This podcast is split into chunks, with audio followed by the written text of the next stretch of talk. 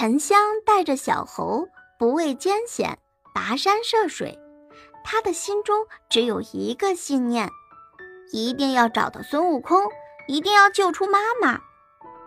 晚上，沉香抱着小猴在黑漆漆的森林里过夜。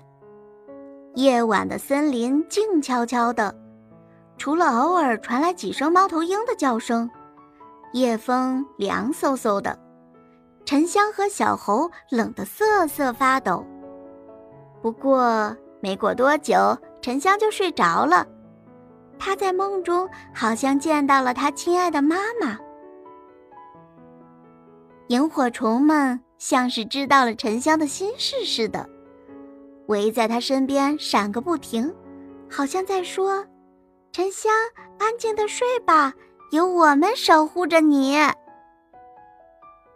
放在一旁的宝莲灯突然散发出亮光，在黑暗中显得那么耀眼。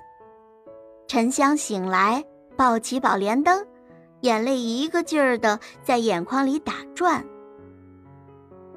太阳刚一升起，沉香和小猴就迫不及待地迎着朝霞上路了。一路上，他们历经艰难险阻，翻越高山，脚上都磨起了泡，横穿峭壁，稍不留神就会跌入飞流直下的瀑布里。有的时候，他们顶着烈日；有的时候，迎着寒风。有的时候冒着骤雨，有的时候踏着暴雪。路上的小动物们见了他们，都好像在说：“加油啊，你们一定会成功的。”他们穿过沙漠，小猴累得汗如雨下，大口的喘着粗气。沉香非常心疼小猴，不过他没有因此停下脚步，而是把小猴扛在肩上。继续前行。就算夕阳西下，他们仍旧披星戴月的赶路。终于，沉香一点力气都没有了，他感觉脚下像踩着一团棉花，不由自主地扑倒在地。看着趴在地上的沉香，小猴急得抓耳挠腮。没过多久，沉香又挣扎着起来。和小猴一起继续赶路。有一天，沉香和小猴划着小竹筏，行驶在波涛汹涌的大海上。海浪翻滚，小竹筏飘摇不定，一会儿被浪打到半空，一会儿又险些被浪掀翻，情况十分危险。突然，在一个水流湍急的瀑布顶，小猴一不小心被冲下去了。沉香机灵，他往野猪皮里吹足了气，然后乘着它顺流飘下。就这样，沉香和小猴走了很远很远的路。沉香的聪明和勇敢，土地公公看在了眼里，疼在心里。他拄着拐杖，气喘吁吁地到处找孙悟空，边走边喊：“大圣！”大圣！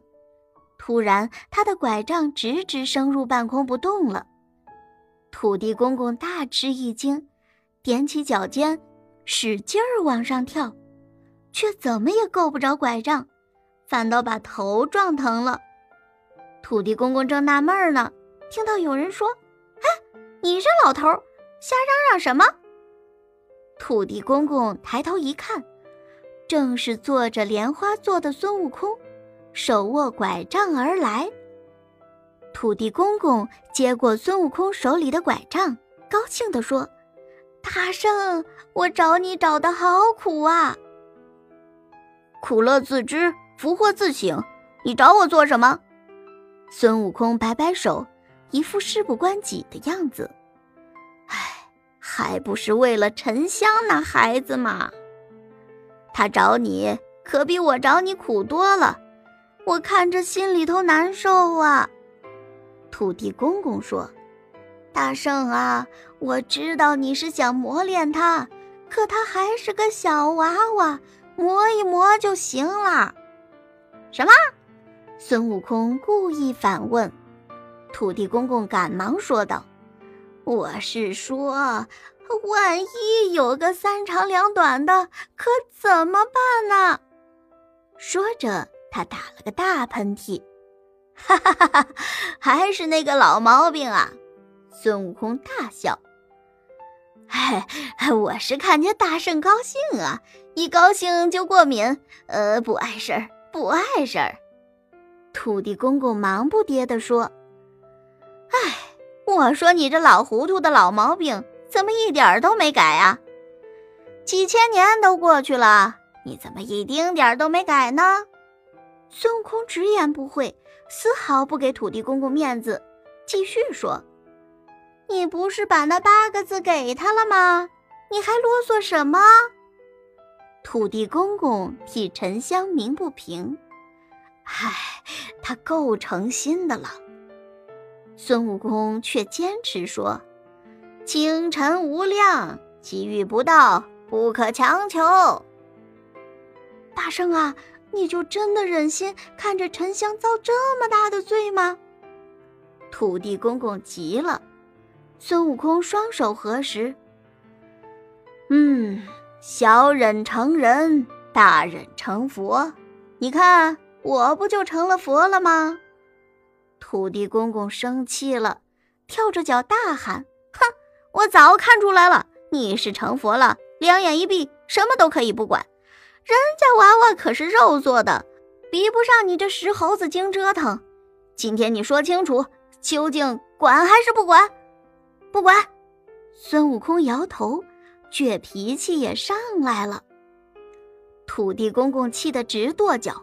好，你不管我管，反正我老土再修炼一万年也成不了佛，修炼不成更好，免得到时候练出一副铁石心肠来。说完，他转身就走。孙悟空也气得直瞪眼，但是现在他已经成佛了，懂得忍耐了，于是双手合十，渐渐恢复了平静。